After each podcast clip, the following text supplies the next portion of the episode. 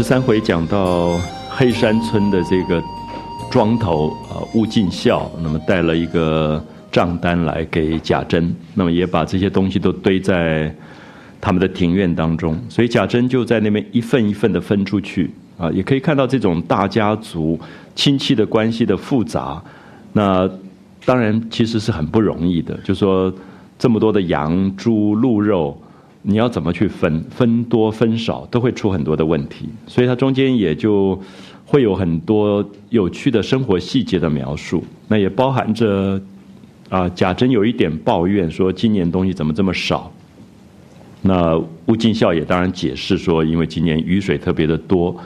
那收成不太好。那到几月时候又下了一场冰雹，那么很多的。动物啊，跟这个庄稼都打伤了，也做了一些解释。那吴敬孝就会觉得说，你们这么有钱的人家，还跟我们计较这么田庄里面一点点的这些这些差距。那贾珍反而提出了，可能我们在别的地方不太容易看到这种作为富贵的官家，到了第四五代的时候，他的应酬之大、支出之大的为难之处。他说：“我们不跟你们要，跟谁去要？”啊，意思说，其实靠着官家那一点点的心想，他们没有办法维持这么大的家族的体面以及奢侈。尤其像过年，那这种应酬上的送往迎来啊，因为官场其实变成一个非常复杂的东西，他必须平常就要打点好所有的这种关系位置，所以那种送礼恐怕都是我们平常一般人不太能够想象。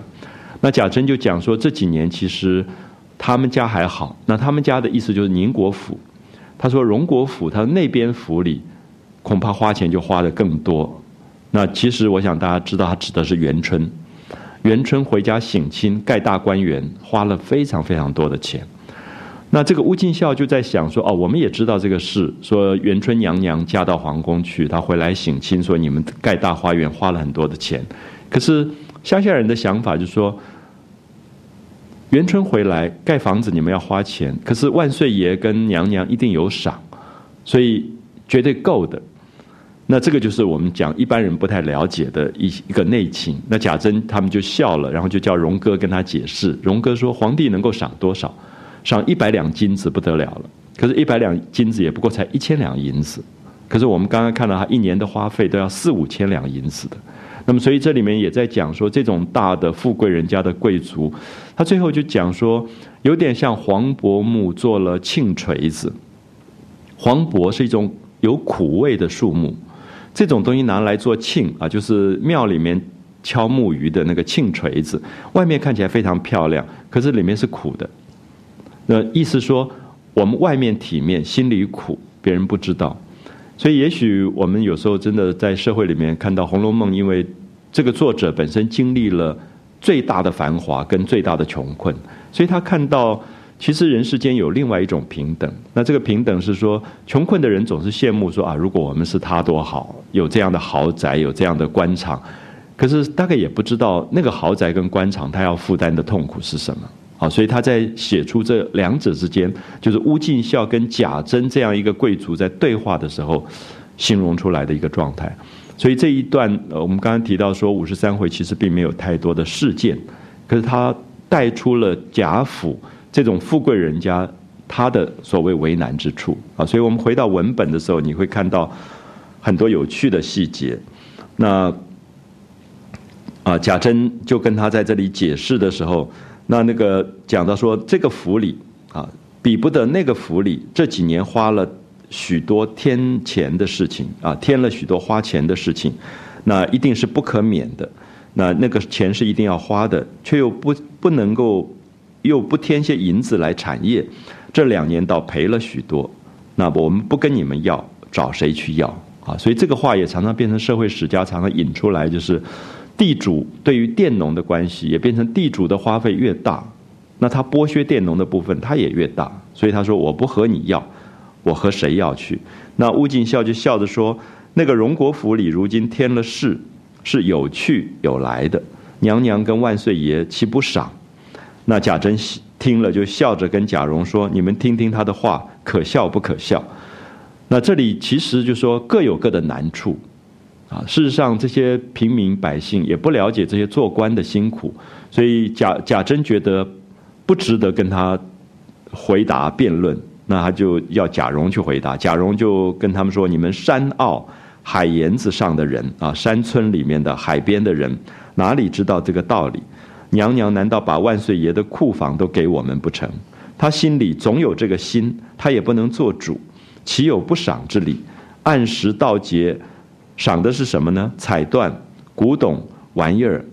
总赏不过一百两金子。所以这里面其实我们不太了解，就是过去的这种官家，他要花费这么大的东西，可是皇帝就会赏。皇帝赏其实通常表示他不贿赂大臣，他提毛笔字就写四个大字给你这样，所以体面很好，可是其实没有什么实质的这个帮助。所以他们就必须拿着这四个字想办法去要别的钱，就是因为我有这四个字。所以可能银行贷款比较容易，啊，或者其他的，我不知道大家了不了解。其实那是一个非常有趣的一个复杂的关系位置，就是你取得一个权利以后，你在实实际上的物质上的好处可能就会跟着来，可是你还要懂得经营，你不懂得经营，光那四个字摆那边大概也没什么用。好，所以贾珍他们其实就在讲，就是说娘娘常常赏赐东西，其实我们前面也看到，有时送毛笔。给黛玉啊、宝钗啊，有时候送的什么一个中国结打的什么东西送过来了啊，要不然就是说很好的纺织品彩缎。我们知道这种东西最为难，这个东西你还不能卖，因为它是贵重的宫里的东西，可是是娘娘赏赐，你还必须供在那个地方，所以他连卖都不能卖，他也不能转成实际的金钱，所以他这里面讲贾蓉就有一点讲到他们官家的这个苦处，说他赏来赏去就彩缎、古董玩意儿。啊，根本总赏不过一百两金子，那么也不过才一千两银子，够一年的什么？他这两年哪一年不多赔出几千银子来？好，这里已经透露出贾家外面非常堂皇，里面已经不够用了。啊，每一年都要赔几千两银子，这样的一个收支不平衡的家族，所以也谈到说，为什么王熙凤厉害？因为王熙凤在这里其实维持了一种放高利贷去维持那个平衡。所以他的厉害也是不得已，因为他等于是在一个企业的没落状况里，想要让这个企业再兴盛起来，好，所以王熙凤变成管家以后，才去玩了很多这种这种手法。他说头一年，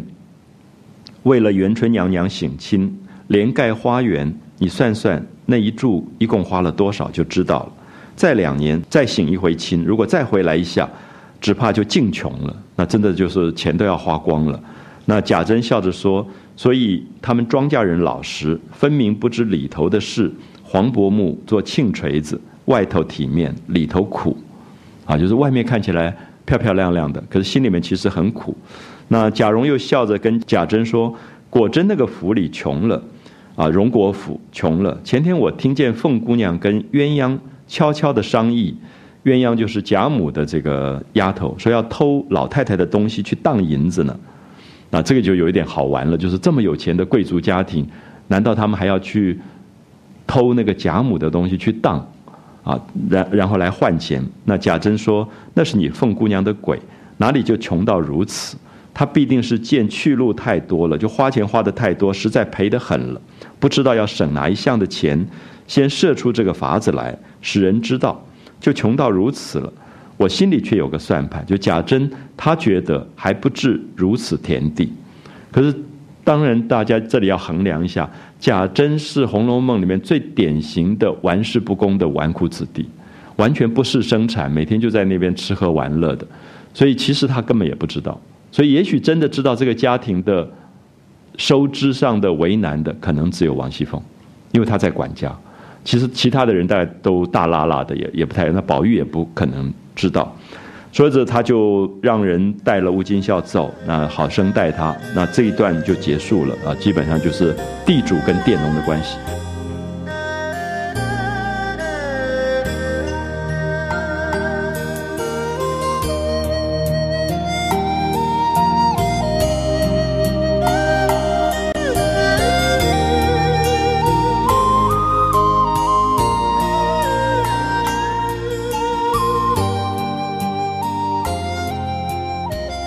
下面有一段，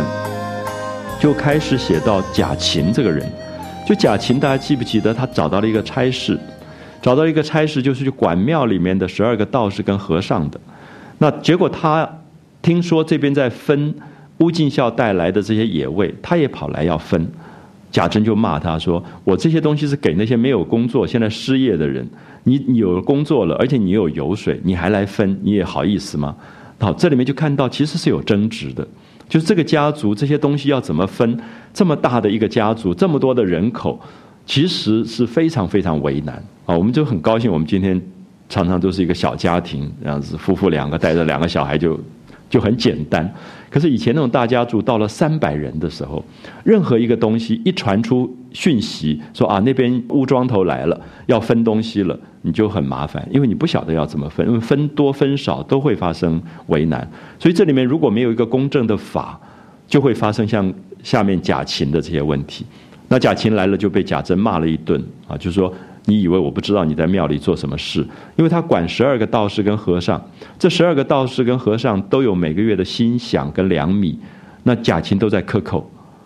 那然后在里面聚赌，在庙里面聚赌，因为庙里面最没有人去抓，然后在里面开赌赌房，所以贾珍说：“你以为我你我不知道你在干嘛？”那这里当然也透露出贾家子弟的败坏已经到了无法无天啊，就是说连家庙当中就设赌场。就在那边抽头啊，搞这些东西，所以他就把他骂走。骂走的原因是说，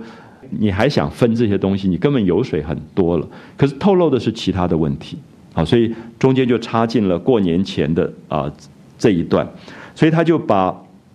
家里面要用的东西留下来，然后剩余的就派出等地啊，等地就说有不同的好的肉、不好的肉、好的米、不好的米，都一份一份的堆在月台底下。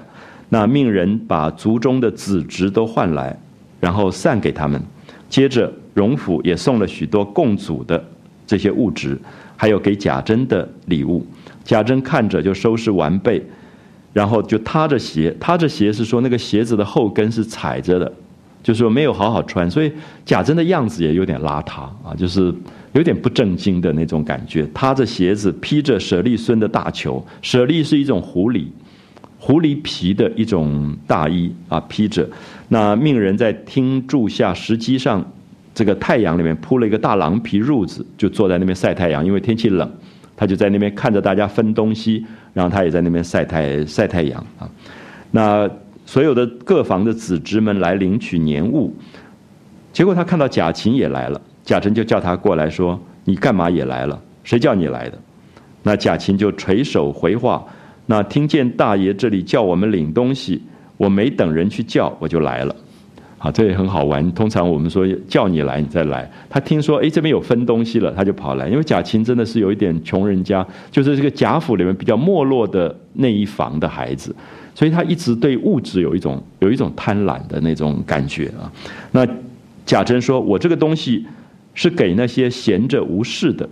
没有进意的，就是没有收入的人，小叔叔、小兄弟们，那两年你闲着，我也给过你，啊，就是你前两年你失业，我给过你。你如今在府里面管事，家庙里管着和尚道士们，每个月又有你的分利，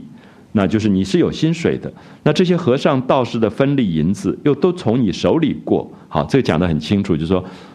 他们的心想从你手里过，你是一定会克扣的。啊，就是以这样的家族来讲，大概没有人是公公道道，就是每个月薪水就发给底下的人，他都会扣。他说：“你还来拿这个，你也太贪了。”啊，就骂这个贾琴，你自己瞧瞧，你穿的可像个手内使钱办事的人。先前你说没有敬意，如今又怎么了？比先倒不像了。那贾琴说：“我家里原来人口多，费用也大。”那就有一点辩驳，贾珍就冷笑说：“你还支吾我？你在家庙里干的事，打量我不知道呢。你到了那里，自然是爷了啊！就是贾琴在贾府里面是一个大家看不起的一个小喽啰，可是他到家庙里，他就是主管啊，他是主管，每个人都要拍他的马屁，马屁都要奉承他。他说：没有人人敢围傲你，你手里又有钱，离着我们又远，你就为王称霸起来，夜夜召集匪类赌钱。”养老婆小子，啊，就在那边玩女人啊，娶这种妾啊。那这伙子花的这个形象，你还敢领东西来？领不成东西，领一顿驼水棍去才罢。就说我好好揍你一顿这样子。好，我们在这里看到带出一点点的这个家族为了分这些东西的这种啊小小的争议。那当然这个不是大事，贾琴也就红了脸就走了。那有人说北府王爷送了自联荷包，好，你看到过年前这些所有官场的人是多么应酬啊，就那个礼物送来送去。现在在台湾真的不太容易感觉得到，我们小时候是看过这个盛况的。就是看到那种礼物送来送去，然后什么人家要送什么样的礼，都要很小心。然后你会发现那个礼物绕绕绕一大圈，一个礼拜又回到你家来了，这样。因为每一家就把礼物重新包装又送出去。我常常跟我妈说：“哎，我在上面做个记号，那个苹果做一个记号，就是多久他就会送回来那一盒。”所以其实那个是那那个年代的笑话，就是大家流行要送礼，而且那个礼物的讲究。啊，所以其实很烦。那这些年大概都省掉了这些习俗。可是过去这种家族，他们就是用这个东西在建立各种的关系。所以王爷他们也送东西来。那贾珍就很很烦，就命令贾蓉出去款待，就说我不在，啊，就躲过了，因为太烦了啊，就简直应酬不完。那这个这一个段落就结束。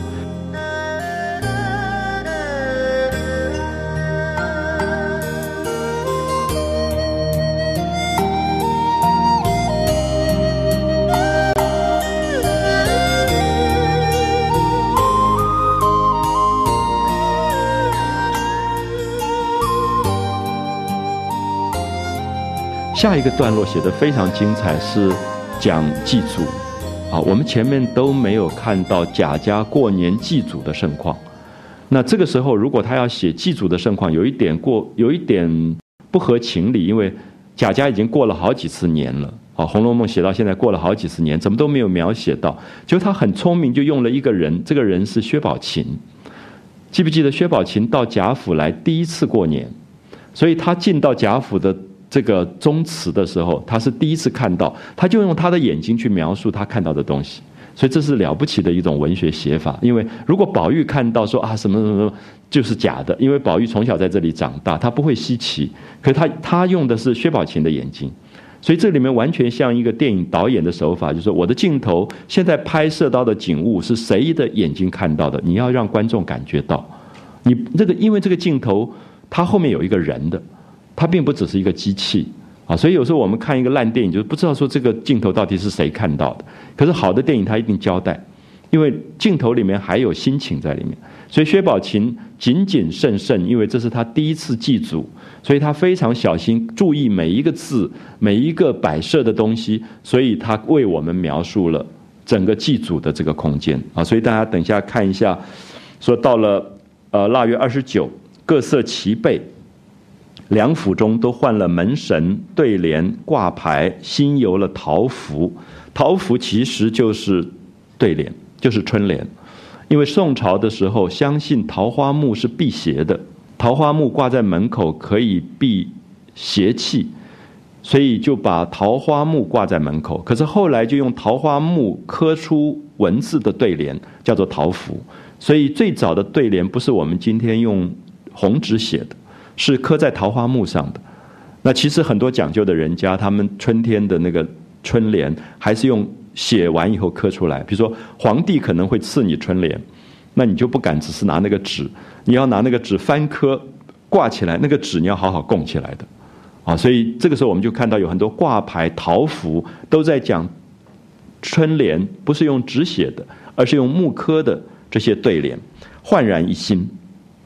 宁国府从大门到仪门、大厅、暖阁、内厅、内三门、内仪门、垂门，直到正堂啊！你可以看到，如果大家去过紫禁城，北京的紫禁城，中国的建筑它有个中轴线，这个中轴线从大门、仪门、仪门是下轿的地方，一直到内部的内三门，比如说有三进，然后到垂门，然后再进正厅，它是一道一道进去的。所以我们常常讲三进五进。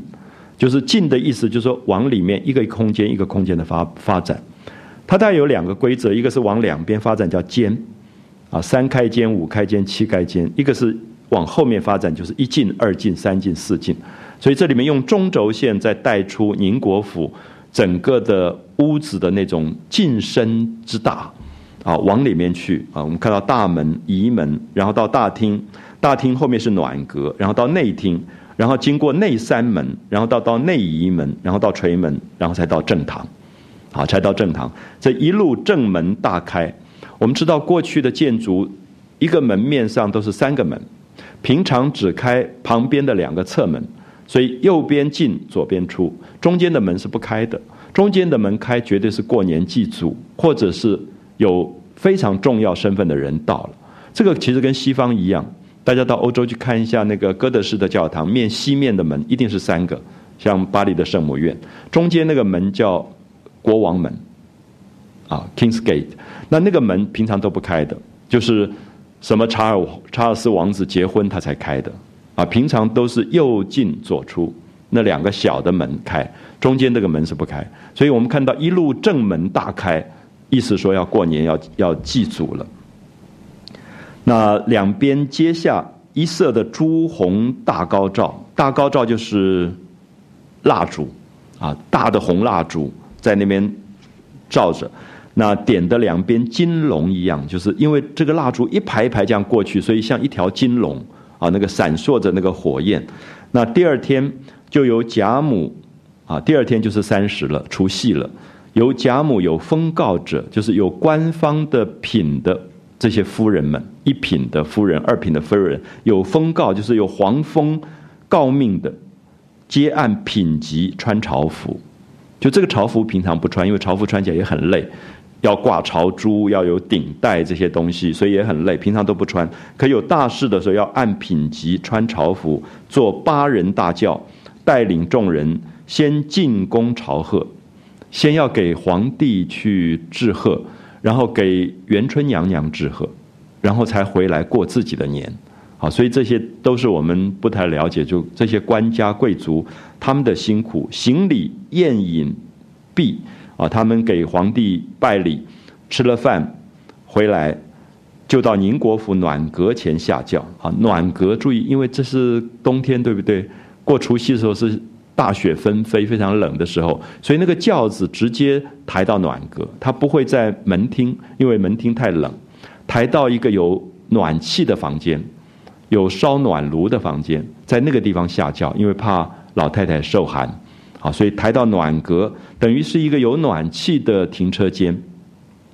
在暖阁前下轿。那诸子弟有未随入朝者，皆在宁府门前排班伺候。然后引入宗祠，好，下面开始注意这个镜头怎么转。且说薛宝琴初次进贾府宗祠，细细留神打量，这句非常重要，因为镜头就转到薛宝琴身上了。就下面看到就是薛宝琴的眼睛在看，所以为什么要加重薛宝琴？这么多人在这里，对不对？不是黛玉，不是宝钗，不是宝玉，因为他们都看过。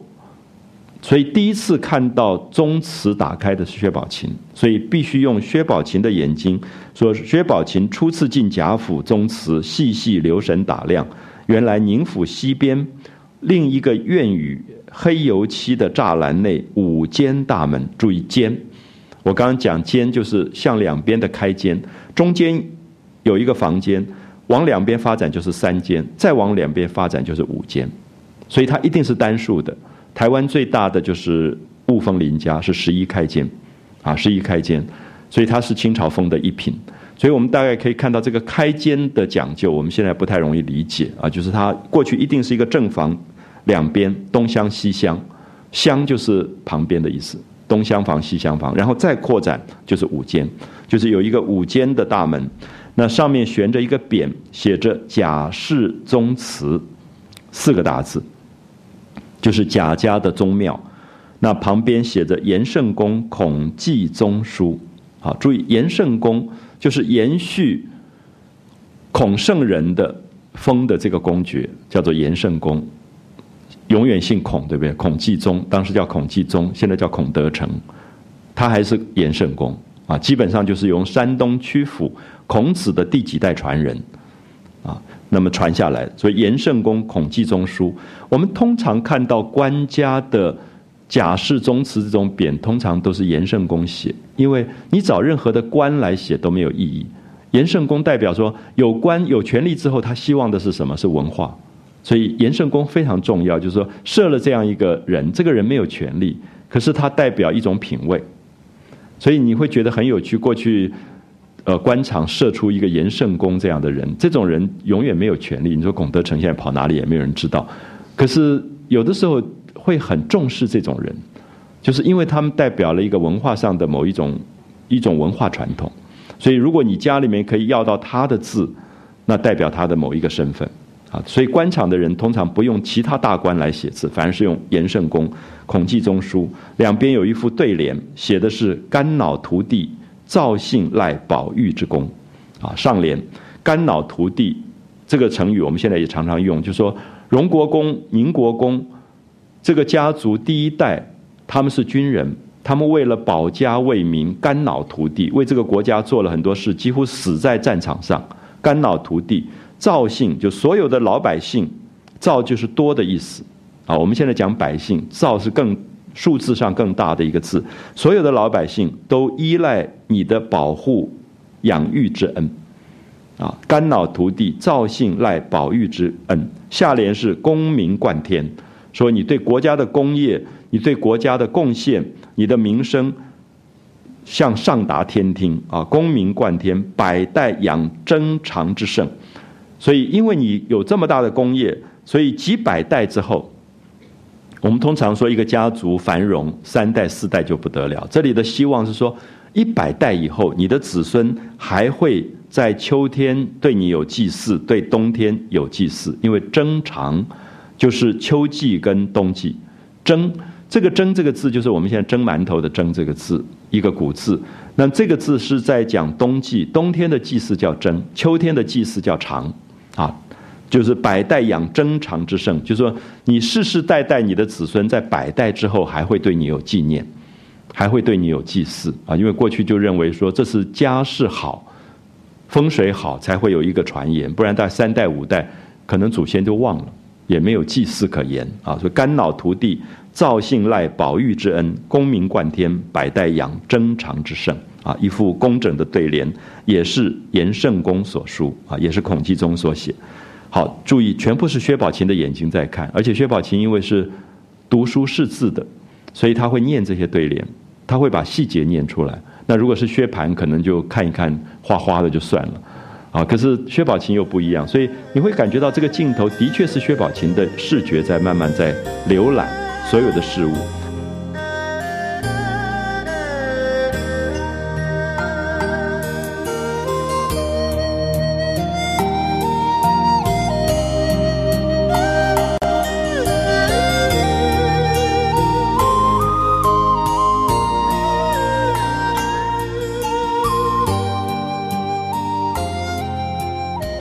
进到院中，白石甬路，就是一一条小路，铺了白的石头，两边是松苍松翠柏，松柏都是祖宗祠盖种的树，因为它可以常青，啊常青，而且它可以长得很老，所以苍松翠柏。月台上设着青绿的古铜鼎仪等器，啊，就是商周的鼎仪都是祭祖用的礼器。所以这些青铜的古铜鼎、古铜仪这些东西，放在台座上，报下前上悬一九龙金字匾。我们一看到九龙金字，就知道是皇帝的字了。啊，九龙金字，九龙金字匾就是它的底下衬景的部分是九龙金字，那上面写着“星辉辅弼，乃先皇御笔”。所以我想这一段是非常非常可能曹雪芹在记录他们曹家的宗祠，因为我们知道曹雪芹的他们第一代发迹的祖先就是曹寅。我们曾经讲过好几次，曹寅是从小跟康熙皇帝一起长大的。康熙皇帝就任为皇帝以后，曹寅变成他最得力的助手，所以他派曹寅做江宁织造，成为他派在江南监督所有百官的一个。有点像情报头子一样，所以曹寅他们曹家随时打报告，告诉皇帝哪一个官怎么样，哪一个官怎么样，所以他们权力大的不得了。那曹寅在死的时候得疟疾，他的亲戚就报告了康熙，康熙就特别把皇宫里面当时治疟疾的一种特别的药叫做金鸡丸，命令快马九天送到，去救曹寅，可是没有救到，到的时候曹寅已经死掉了。所以我们看到这是。康熙对他的最大的照顾。可是到雍正到乾隆的时候就叫先皇了，所以他们的宗祠里面的这个这个字应该是康熙写的，啊，就是先皇。因为我们刚刚提到曹寅的妈妈孙氏是康熙的奶妈，所以他们的关系的密切是非同凡响。所以这里面讲到宗祠里面为什么会有皇先皇御笔啊，叫做星辉辅弼。星辉辅弼，我们知道过去认为皇帝的左手、右手都有帮助他的人，左边叫辅，右边叫弼。就是你做皇帝，你不能一个人老大在那边做，你必须要有帮手的。所以他们其实最早讲星，就说有一个北极星代表皇帝的话，左辅左边是辅星，右边是弼星，前移后征，前边是移星，后面是征星，所以后来我们就简称辅弼辅弼，就是在讲左右手，就是星辉辅弼，说意思说我在做皇帝，可是我是靠你们在做皇帝，你们是我的左右手，宁国公跟荣国公。所以这当然是这个家族很明显，我我觉得曹雪芹如果没有经验过这种家族的背景，他写不出这个东西，因为这个东西我们平常人看不到，一定是这种家族才会有皇帝先皇御笔啊，星辉辅弼，那两边一副对联，写到勋夜有光朝日月，啊，勋夜有光朝日月，功名无间及儿孙。啊，也是皇帝的御笔，就说你们的对国家的功勋可以比美日月。那你们因为对国家有功名、有功业，所以这个功名永远不会间断的会带到你们儿孙这一辈。那意思说，我会把你们的儿孙照顾好。这个事实上是事实。大家知道，曹寅死掉以后，曹曹寅的儿子曹勇就继任了江宁织造。事实上，他那是二十上下。就继任江宁织造，可是曹勇命很不好，北上去去见皇帝的时候就死在北京了。那你看到就绝后了，等于是绝后。那么绝后的状况里面，这个康熙皇帝为了要让这个家族继续无奸及儿孙，他用什么方法？他把这个曹寅的另外一个儿子，他们就是叔叔伯房的曹府过继过来，过继到曹寅名下。然后继续继任江宁织造，所以这个无奸其儿孙的意思说，我让你一定有后代，啊，那现在一般人认为，那曹雪芹从哪里出来？曹雪芹如果是曹府的儿子，他就不是曹寅的孙子了，他反而是过继过来。那现在像高阳先生他们的考证里面有一个很有趣的东西，就是说曹勇北上见皇帝死掉的时候，他的太太马氏怀孕，那这个孩子是曹雪芹。所以他等于是遗父子，他生下来的时候没有见到爸爸，可是他的继父就是曹府，是过继过来的这个人。所以很多人用这个来解释为什么贾政其实就是曹府，贾政就是曹府，他打宝玉可以打到要死掉，因为不是亲生儿子。所以贾母赶来去骂他说：“我从来没养过好儿子。”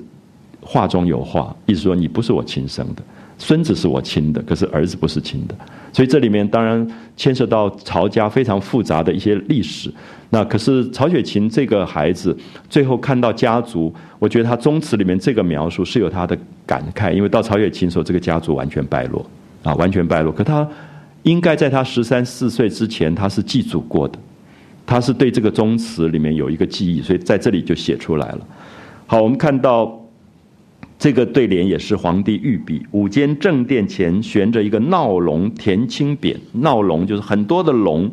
构成的图案，然后填青的一个匾，那写到是慎终追远啊四个字，也是御笔。旁边一副对联写是以后儿孙成福德，至今梨树念荣宁。梨树是讲老百姓，一般的黎民百姓，一般的庶民都怀念荣国公、宁国公。可是他们的功业以后会传给儿孙成福德，那都是御笔，里边香炉辉煌，锦帐绣幕，虽然列着些神主，却看不真切。好，有没有发现还是在讲薛宝琴？因为薛宝琴他的辈分很低，所以排队的时候他不可能排在前面，所以他看到有一些神主牌，可是他看不清楚，看不真切，因为太远。所以这里面我觉得是了不起的一个距离感，就让你觉得，如果这个这个导演把镜头啪推到特写，看到上面什么呃宁国公假眼什么，这就是一个差劲的导演。因为薛宝琴在很后面，薛宝琴不但不是这个家族的人，而且是非常的晚辈，所以在整个祭祖的过程哪里轮得到他？所以他是远远在看，所以他的视觉看不到那个神主牌上的字，可是对联看得到，对不对？对联的字全部形容出来，可神主牌看不真切，所以这里面是作者了不起的地方。我们常常忽略他整个在讲视觉空间，就是为什么看不真切。读小说人稍不小心就不会注意到为什么看不真，因为是薛宝琴在看，所以看不真切。而且薛宝琴对这个家族的祖先也不了解，所以他就没有讲说啊上面写什么字。所以坏作者就会说啊他看到宁国公假眼什么什么牌位。那绝对是坏作者啊！可是这个作者视觉上的了不起，就完全是用薛宝琴在带。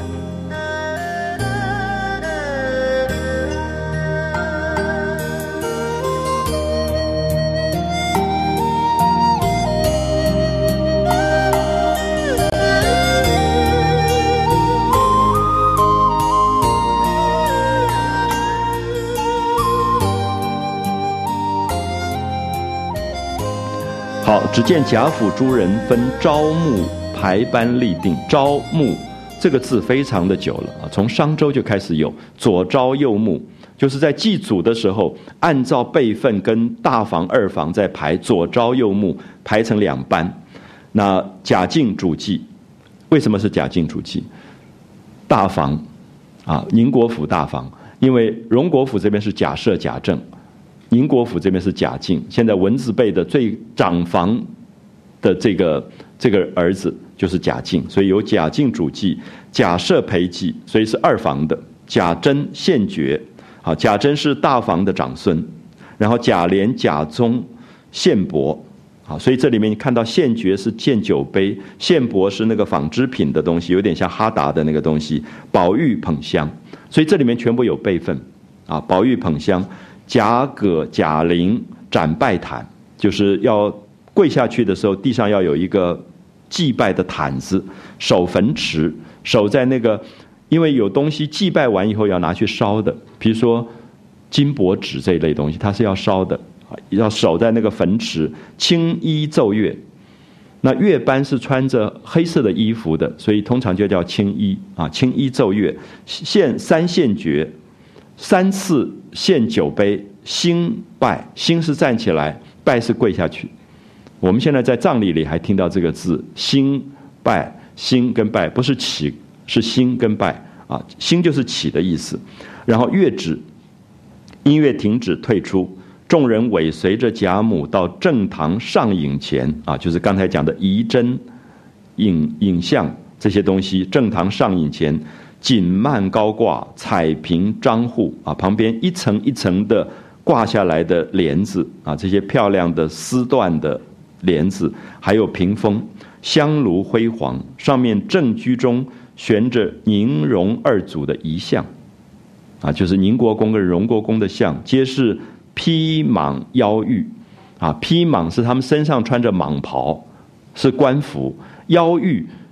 啊，我想。呃，大家可能看到很多现在遗物的东西，马上来台湾的雷峰塔的遗物里面就有腰带，啊，腰带那个腰带是皮革，可是上面会用玉来来贴。那最高的位份，比如说十一块玉，啊，十一块玉，这个叫做腰玉，因为它代表阶级跟身份，所以叫披蟒，是说披着蟒袍是他的朝服，腰带上有他的等于代表阶级的玉块。啊，腰玉。那现在通常发现这些东西，因为皮革都腐烂掉，只剩下玉。我记得上次大唐的展览里面也有一个很漂亮的腰带，啊，就是白玉上面镶宝石的那个那个腰带东西。所以我想，古代这些贵族他们身上的这些服装有很多我们今天不了解的东西，所以有时候读披蟒腰玉就不太容易理解了。那两边还有几轴列祖的遗像，甲行甲止。从内仪门挨次站立，直到正堂廊下坎外，然后方是贾敬、贾赦，坎内是各女眷，所以男眷都在外面，女眷在里面。那众家人小厮都在仪门之外。每一道菜，好注意过去的讲究是什么？你这天晚上所有的除夕夜晚吃的菜，你必须先要祭祖，我们小时候当然家里面没有像到这么排场，可是如果这一天晚上有十二道菜，每一道菜做完先祭祖，然后才能吃的，那你如果偷吃一定挨打的，因为觉得是要先给祖先享用的，然后再撤下来再再吃的。啊，所以他在这里就是每一道菜至传至仪门，甲行甲旨就接了，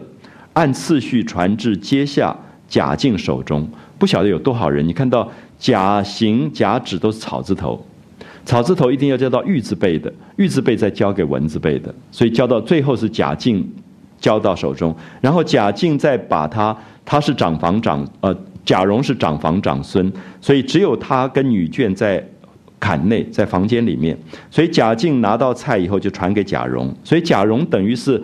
男客的东西转给女眷中间的，因为他是长房长孙啊，所以他辈分低。可是长房长孙又有一种跟女眷的亲近，所以他就把菜再传到他的太太，他的太太就传给凤姐，凤姐传给尤氏，然后再传到供桌前，再传到王夫人，王夫人才给贾母，贾母才把这个菜捧放到桌上。好，所以你可以感觉到这个祭祖的时候去供这个菜是女性，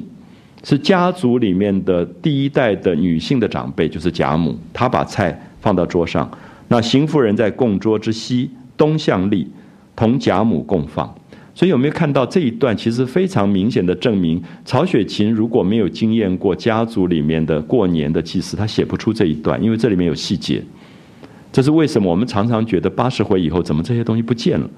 所以不得不怀疑。虽然其实像高阳他们还认为后四十回应该也是曹雪芹写的，可是大家起疑的原因是说。这个人到底是谁？他为什么没有经验过这个家族的事件？因为一看就知道他不在现场。可是现在我们讲现场，说西面东向立，他都写出来，这就是细节。因为不在现场，你绝对不知道那个菜怎么传的，你也不知道。因为这种祭祖的事，全部是家庭内部的事情，所以我们就会觉得曹雪芹在十三四岁是应该经验过家族里的这种大事。然后之后，他晚年写这个时候，才有很多很多的细节出来啊。所以我们看到贾母把这个东西放在桌上啊，一直到菜饭汤点酒茶都传完了，每一道都要传到，贾蓉才退出下阶，归入阶位之首啊，归到他自己的位阶的那个位置。然后当时凡从文旁的，贾敬为首。贾敬是第一个啊，就是文字辈的有贾敬、有贾赦、有这个贾政。那玉字辈的就是贾珍为首，因为贾珍是长房的玉字辈的长房，所以贾珍为首。在下是草字头的，是贾蓉为首。所以你看到永远是有大房、二房之分。宝玉不可能为首，对不对？为什么？因为贾宝玉的爸爸贾政是二房的老二，这样可以了解吗？贾珍是大房的老大。贾蓉也是大房的老大，所以这个时候你看到文字辈、玉字辈、草字辈都要有一个代表，就是他们是大房的，啊，大房为大。那左朝右穆，男东女西，等到贾母拈香下拜，众人方一起跪下。所以贾母不跪，你还不能跪，因为贾母变成一个号令者，所以贾母下跪，然后。大家才一起跪下，然后将五间正堂、三间报下、内外廊檐、阶上阶下、两丹池内花团锦簇，无隙空地，鸦雀无声。就是这个家族之大，人之多，满满的，可是没有一点声音，表示那种严肃、繁华，可是严肃啊。那这个时候，我们看到，只听铿锵叮当，金铃玉佩，微微摇曳之声，就身上的佩剑。有一点声音，可人是不敢讲话的，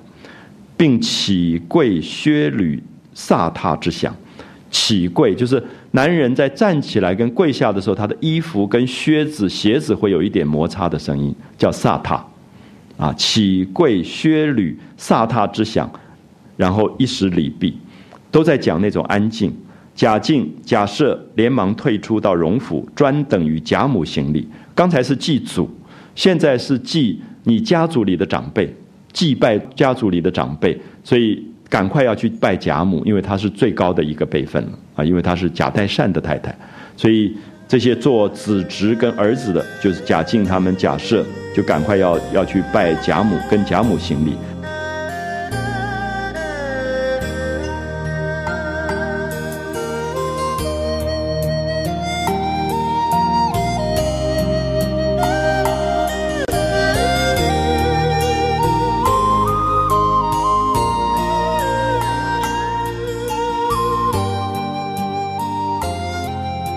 尤氏上房早已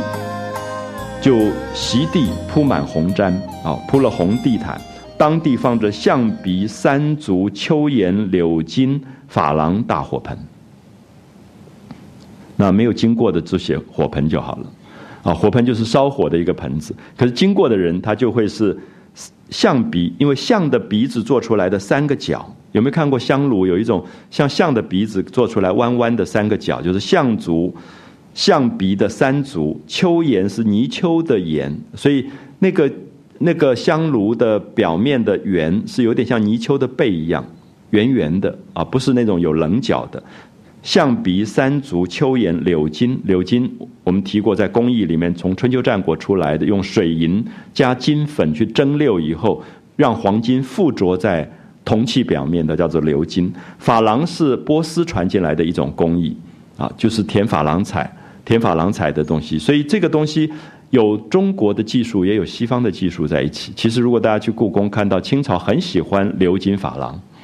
因为它很辉煌灿烂。光是鎏金只有金色，可是有珐琅的时候，它就有宝石色彩出来，它里面会镶很多珐琅的制作。那这个是一个火盆，那正面炕上铺着新的红毯，设着大红彩绣云龙捧寿的靠背银枕，这是准备贾母做的，对不对？贾母要让大家磕头的时候，先要摆好那个大红彩绣云龙捧寿，这个才适合贾母的身份，啊，就是贾母高寿的意思。一个靠背，靠背是靠在后面的，银枕是两个手放手的地方，所以。我们今天很多人说：“哎呀，那个古代的家具坐起来真不舒服。”可是他是不知道，其实不是那样做的。他一定要有靠背跟银枕，不然的话，当然坐起来硬邦邦的。你可以看到乾隆的画像就很清楚，旁边的那个银枕好大两个银枕，靠手的，后面有一个很大的靠背。所以那个椅子做成那么大，其实他坐的位置小小的，大部分的位置是靠背跟银枕把它把它撑住的这个位置。好，靠背银枕。另外有黑狐皮的福子，就是搭在椅背上的黑狐狸皮的这个这个靠垫，搭在上面。大白狐皮的坐褥啊，上面还铺了一个白狐皮的一个褥褥子，请贾母上去坐。两边又铺了皮褥，让贾母一辈的两三个妯娌，就是跟贾母同一辈的几个老妈妈，可能是家族的奶妈，也坐在这里，那让大家来敬拜。那这边横头插排之后，小炕插排是一种板壁啊，就过去的柱子做完以后，底下做半截的墙，上面就可以用那个木板去插出隔间，做隔间的叫做板壁。那有时候可以撤掉的啊，就在板壁插排的小炕上也铺了皮褥子，让邢夫人等坐了。地下四面相对十二张雕漆椅子，都是一色灰鼠椅搭的小褥。所以这些部分其实最容易看出曹雪芹的功力，就曹雪芹绝对是一个记忆力不得了的人，就是他童年、青少年经过的家族繁华，他竟然可以在他的脑海里面用形象复制出来。我们现在想着小时候过年，有时候十二道菜想出三道，很多都想不起来。可是曹雪芹的厉害就是说，所有的细节都有，所以这是为什么我们一直在比较八十回、四十回的原因，就是说八十回以后这个细节不见了。所以我们现在不能断定是不是一定不是曹雪芹写，是不是是高额补？可是实在让人起疑的原因，就是怎么细节会不见？因为曹雪芹前面八十回的细节多得不得了，这些些就是讲，就连几张椅子，这椅子怎么放，全部恢复场景，啊，这种能力是很很惊人的。因为我们说他晚年很落魄，那落魄时候这个场景都不在了，可他必须在记忆里调动场景，才能够把这个铺排出来啊。好，每一张椅子下一个大铜的脚炉，就是暖脚的，然后让宝琴等这些妹妹们坐了，然后尤氏用茶盘亲自捧茶给贾母，那贾蓉的太太就捧给众老祖母，然后尤氏又捧给邢夫人，然后蓉贾蓉的太太又捧给众姐妹。你看到这个都是我们要讲的细节。其实很多人读《红楼梦》对这个东西很不耐烦，就不不就跳过，觉得三五十三回是我问很多人，很多人都跳过，因为它没有事件发生。可是看到作者功力最好的是在五十三回，就是这就是文学描写的能力。有时候我们现在，如果我今天弄一个文学班，要看这个人将来可不可以做作家，其实你就叫他讲话就好了。就说你刚刚去了哪里，那大家说哦，我们大圆柏，然后你就看到说这个人他就开始讲说他看到什么，然后你一个人如果可以讲两个小时，一个人是两分钟讲就没有了，你就知道谁是作家了，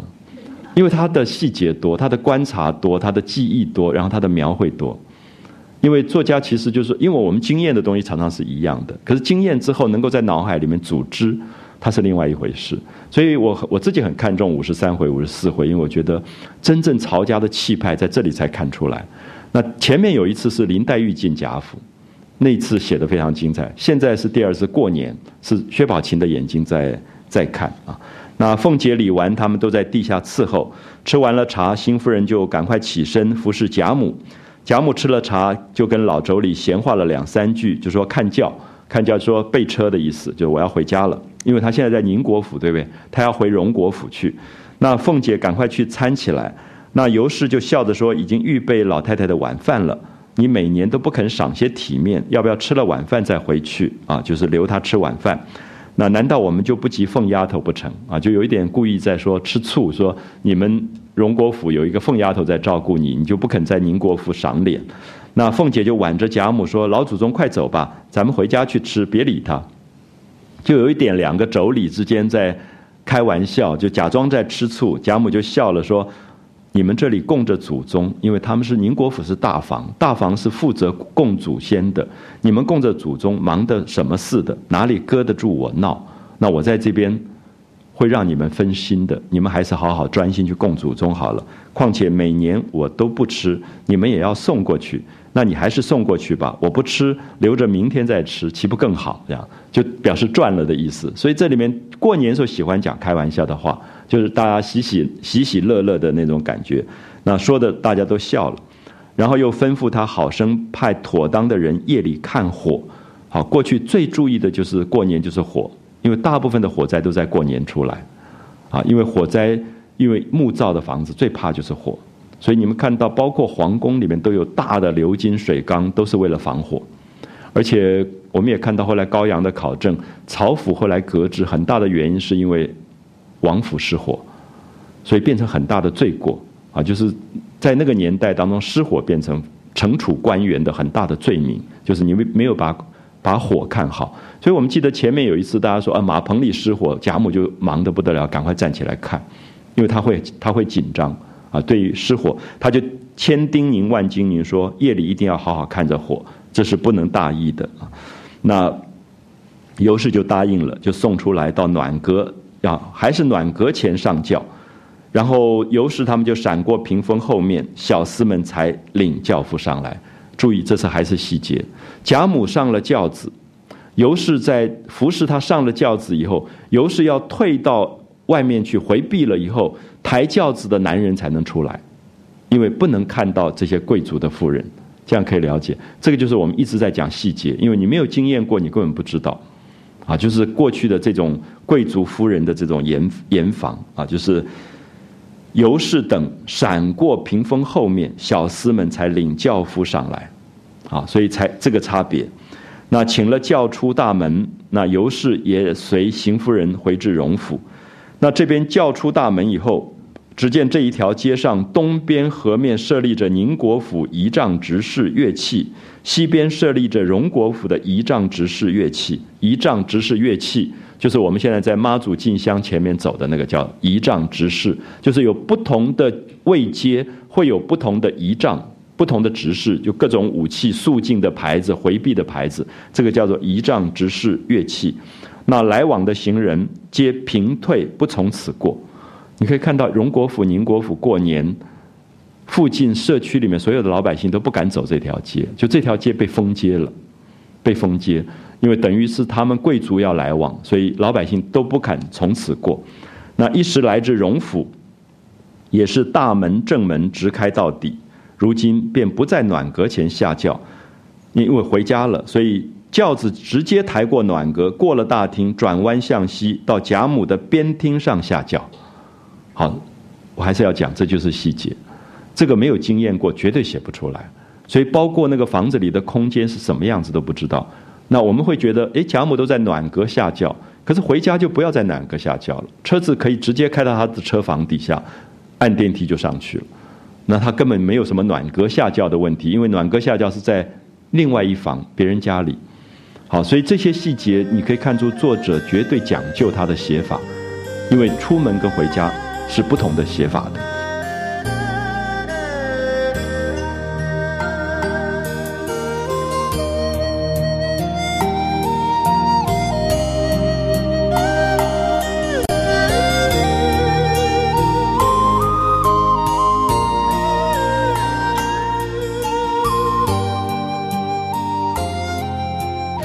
然后贾母都到了正室了，啊，也是锦衣绣屏，焕然一新。就是过年，所以所有的木帐啊，这些窗纱都要糊新的，都要换新的。当地火盆内粉着松柏香、百合草，贾母就归了座。老妈妈们来回，老太太们来行礼。贾母赶快又起身，只见两个老妯娌已经进来了，大家拉着手笑了一回，让了一回。就他们要行礼，贾母当说。不可以，就说我们是同辈的，不要行礼了啊！就是让了一回。吃茶去后，贾母只送至内仪门就回来了。归了正座，贾敬、贾赦领诸子侄进来。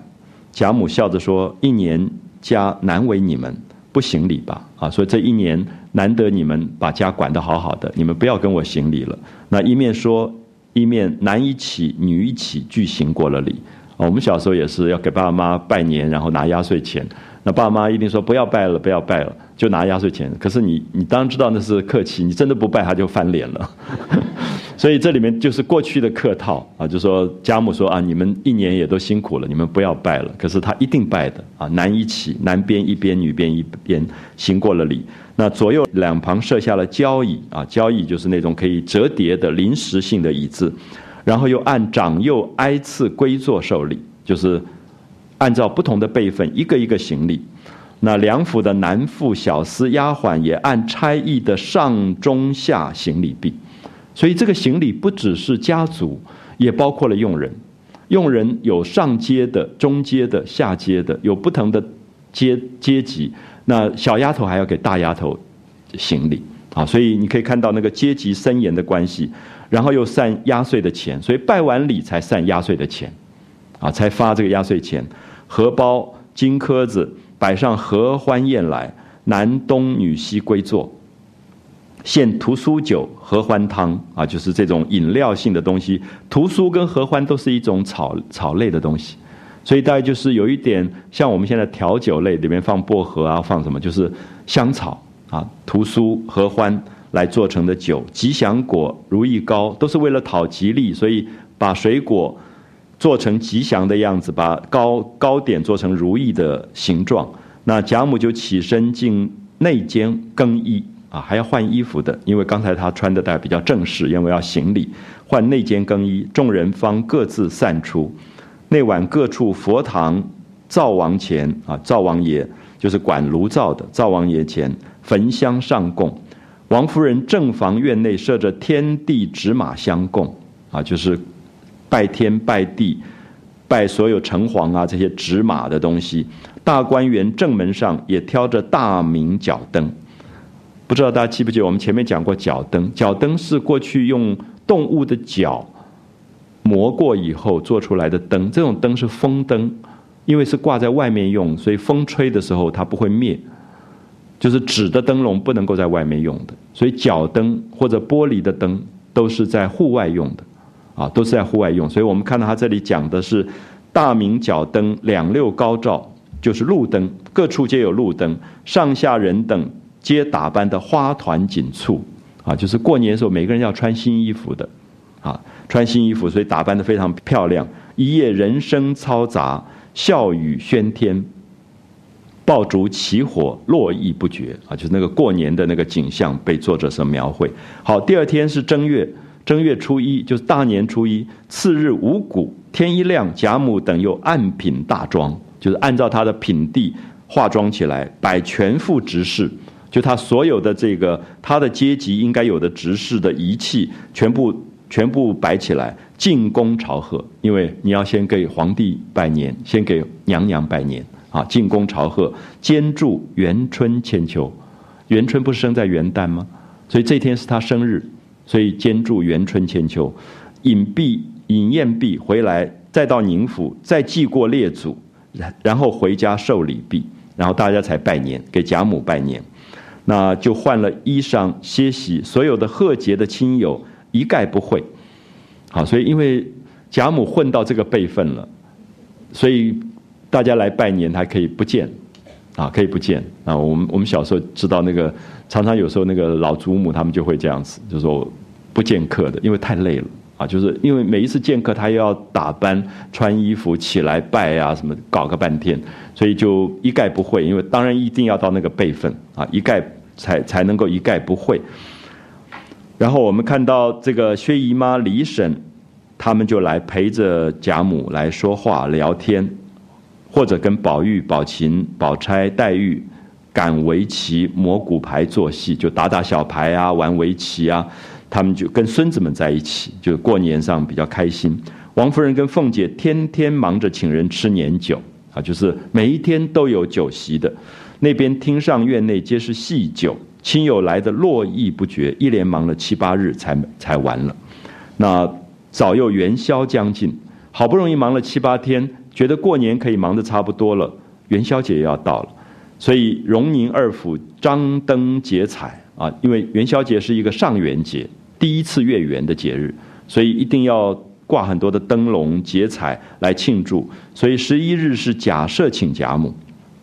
第二天贾珍又请贾母，接去随便领了半日就去玩一玩。那王夫人跟凤姐连日被人请去吃酒，不能胜计，就是他们每天要应酬的这些贵妇人，就常常要出去做做应酬。那到了十五日之席啊，就是元宵的这天晚上，贾母就在大花厅上。命令摆几桌的酒席，定了一班小戏，满挂各色的家灯啊，所有的灯笼，带领荣宁二府的这个子侄孙男媳等家宴，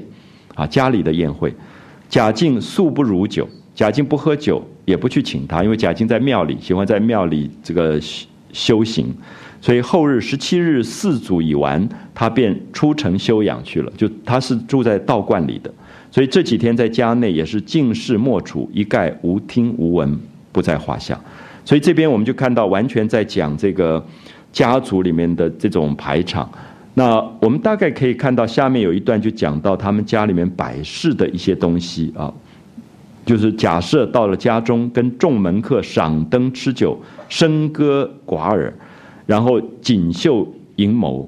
其曲变快乐，另与这边的不同。那这边贾母花厅之上摆了十来席，你看光是家宴摆了十来桌，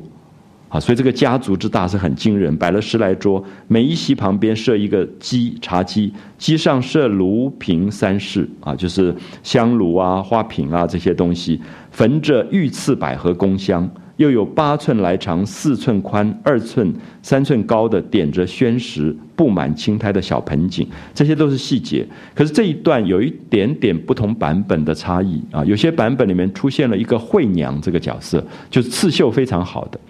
所以《红楼梦》因为当初最早是手抄本，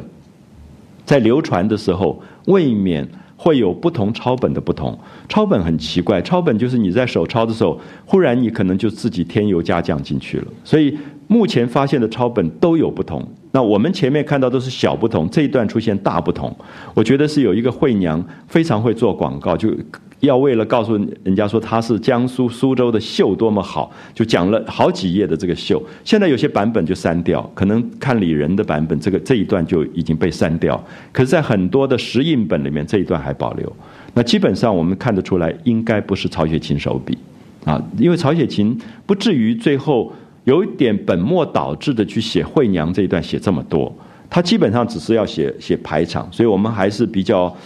呃遵守。曹雪芹原来的，大家现在一般把惠娘删掉以后，就是看到家里有各色的旧窑瓶，然后点缀着岁寒三友、玉堂富贵这些鲜花啊，就是中国的插花其实是有名堂的。岁寒三友里面的会用到松松枝啊、竹子啊这些东西来插花，就岁寒三友。玉堂富贵里面大概是有牡丹这些东西啊，这些不同的插插花。上面两席是李婶、薛姨妈、贾母。东边设一席是透雕的夔龙护屏，矮足短榻，靠背银枕皮褥俱全。塔之上一头又设一个极轻巧的杨漆描金小鸡，注意杨漆描金小鸡，我一直觉得很像很像路易十五宫廷里用的东西，描金，然后有点带浅粉色描花的这种小茶几，就是路易十五的凡尔赛宫的家具是非常有名的，就是很小巧，所以这里特别加了一个“杨”这个字，就是这个东西大概不是本土的啊，杨漆的。一个描金的小鸡，鸡上放着茶碗、寿语、手巾，喝茶的、漱口的、擦嘴的手巾，这必有一个眼镜盒子。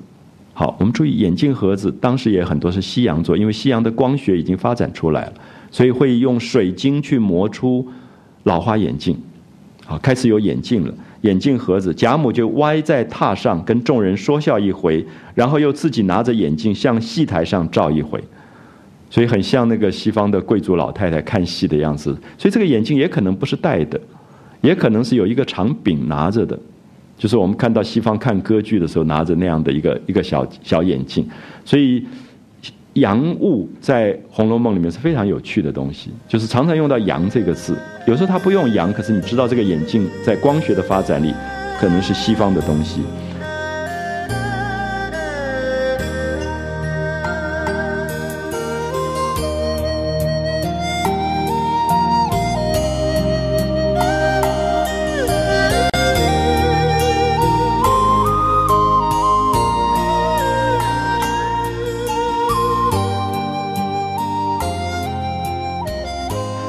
又命琥珀坐在榻上，拿了美人拳捶腿。美人拳是一种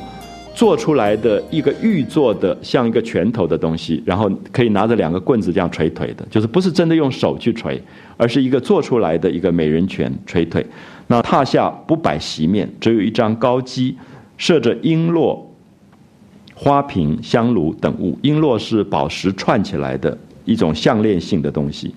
那设一个精致的高小高桌。设着酒杯、匙、箸啊，汤匙、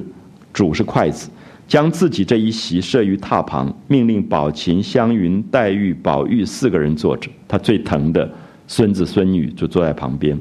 每一肴一果来，先捧与贾母看了，就是有菜来的时候拿给贾母看，贾母要的就留一样一两样，人家就夹给他，所以其实是有人在旁边服侍的啊，他当然不用自己去夹菜，所以就拿来给他看。然后他再选选菜，那这四个孙子跟着贾母坐，所以下面才是邢夫人、王夫人的位置。那再下来就是尤氏、李纨、凤姐、贾蓉的太太。西边一路是宝钗、李文、李琦、迎春、探春、惜春，他们两边大梁上挂着一对连三聚五玻璃芙蓉彩穗灯。好，连三聚五就是有一点西方的吊灯是往上发展的。中国的吊灯是往下发展的，连三聚五就三个一串、五个一串的那种大吊灯，可是它是往下坠下来。我不知道我讲的清不清楚？就西方的水晶吊灯有时候都是连枝是往上的连枝，可是中国那个常常是一串垂下来的，就连三聚五的芙蓉玻璃的彩穗灯。啊，彩穗是底下结了很多流苏的，每一个席前竖一柄七杆倒垂荷叶，叶上有毒性插着彩竹。这个也许现在朋友不太懂，你比较容易看，就是说在阿努沃新艺术时代，西方做出一种，呃，金属的灯，上面可以插蜡烛的蜡烛台是荷叶，可那个荷叶可以转的。我不知道大家有没有看过，台湾现在有仿制的百合灯。就是玻璃的百合花跟铜的管子，可是那个管子你可以扭的，它可以调那个角度的，就是那个是欧洲大概新艺术时代发展出来。可是在这里我们看到当时的贾家用到类似这样的灯，上面“信”“信”这个字就是毒信，就是插着蜡烛的那个尖起来的金属的尖尖尖的东西叫信啊，毒信插着彩烛，荷叶是凿珐琅的活计啊，又是一个。波斯传来的一种工艺技术，珐琅的，然后它是活的，就是它可以转动，可以扭转。那如今都把荷叶扭转向外，把灯影逼住，全向外照，所以看戏分外真切。所以你会觉得有点像今天舞台的 spotlight，就直接这些东西转过转过来，全部照着舞台，所以舞台就很亮，等于是灯光灯光的这个这个照明一样。然后我们看到，呃，看戏分外真切啊，窗格门户一起摘下。窗格门户就是刚才提到，古代的门扉都是可以卸下来的。那为了大家可以看戏方便，就把门扉卸下来，所以一齐摘下，全挂了彩穗各种宫灯，廊檐内外两边游廊罩棚，将各色羊角灯、玻璃灯，还有搓纱。搓纱我们现在不太容易懂啊，也有叫做料丝的，就是。其实是一种玻璃，就玻璃吹的时候拉成细线做出来的灯叫搓纱。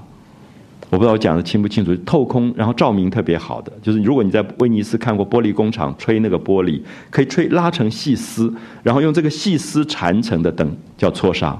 那这是当时西方非常贵重的一种工艺，可是贾家里面有用到搓纱啊，搓纱灯。然后料丝，料丝跟搓纱是同样的一种做法，或绣或画或堆或抠或绢或纸，珠灯挂满，就是他们有点像过灯节嘛。元宵是灯节，所以挂满了灯。然后廊上几席就是贾珍、贾琏、贾环、贾从、贾蓉、贾芹、贾云、贾玲、贾好，就是几个男男生。那贾母也就派人去请族中的众人，可是有些人因为懒于热闹。就不来，有的是家里面没有人看房子也不来，有的是因为疾病烟残啊，就是身体不好不能够来，也有是妒忌富贵，那觉得自己很惭愧很贫穷也不来。好，你看到那个曹雪芹非常有趣，讲到人的心情，就是亲戚这么多，可是能来的并不多，因为每一个人都有他自己的心事。那有的是妒富愧贫的。那也不来，有一有一些是怕凤姐的，怕王熙凤的，赌气也不来的，或者有修手修脚不惯见人的啊，有一点自闭症的，他也也不能来。所以族中虽多女客来的，不过是贾俊的母亲娄氏带了贾英来了。那男子只有贾云、贾芹、贾葛、贾玲四个人。现在凤姐手下办事的来了，啊，当下人虽不全。在家庭间小宴中数来也算是热闹的，所以当下又有林之孝家的管家带了六个媳妇，抬了三张炕桌，每张桌上搭着一条红毯，毯上放着选镜一般大新出局的铜钱，用大红彩绳串好。好，这个是最漂亮的场面，就是刚刚新出局的铜钱，就是我们今天讲的新钞。我们现在要发压岁钱，还会到银行去换新纸币。过去是新出局，就造币局新出来的铜钱是发亮的，因为铜钱用久了也会有有铜锈，所以那个新铜钱特别漂亮，所以用大红彩绳串好。然后这个东西是要说做赏钱的，因为贾母在看戏，说：“哎，这个演员演得很好，就说赏。”然后就用那个簸箕啊，就扫地的簸箕，扫一簸箕的铜钱就往台上倒，然后就哐啷哐啷，台上就就响。我听到长辈讲，梅兰芳唱戏的时候还有这个场面，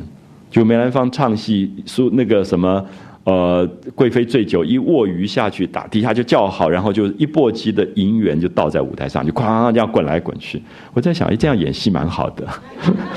他那个其实你知道那个时候的门票没有多少钱，可是其实是靠进来的人给赏钱的，所以你是不是名角就看说这个赏钱多不多。所以等一下你就看他们在演。这个《西楼会》，《西楼会》是清朝一个剧作家叫袁余令写的一个戏，啊，袁余令，袁世凯的袁，余是余右任的余，命令的令，袁余令写的《西西楼会》。《西楼会》其实也是蛮传统的那种才子佳人故事，就在讲有一个男孩子叫余淑叶，余右任的余，叔叔的叔，夜晚的夜。那余淑夜他爱上了一个妓女叫穆素辉。好，过去的才子佳人故事都是如此，就是男孩子从小家教甚严，就在读书，十年寒窗。他唯一离开老爸的时候，就是去考试的时候，进京考试。所以通常爱上妓女都那个时候。然后他第一次离家很寂寞，然后也没有人管他，所以他就常常去酒楼，然后就认识风尘女郎。然后这些妓女的都是会诗词的，所以他们就会变成他第一个恋人啊，就爱上了这个呃木素辉。那后来他父亲老爸很生气，就派了一个董文豹啊，派来抓他。就是文豹，就家里的一个老家人，就是要把于淑叶带回家去。所以等一下你看到那个文豹出来，就是要带于淑叶走。可这种就是丑角，